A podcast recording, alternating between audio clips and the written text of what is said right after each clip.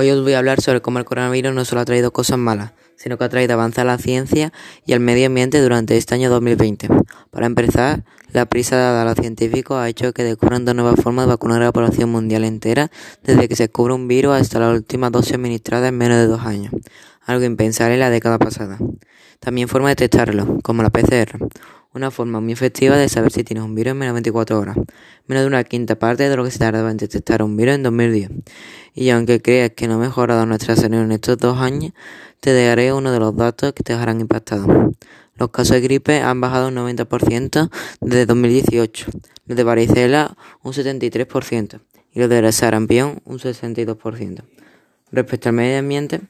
se ha reducido un 39% las emisiones de carbono a la atmósfera en un año. Los cazadores furtivos al no poder salir de las provincias y haber más policía en la calle no podían salir a cazar y han bajado casi un 85% las especies cazadas ilegalmente entre 2020 y 2021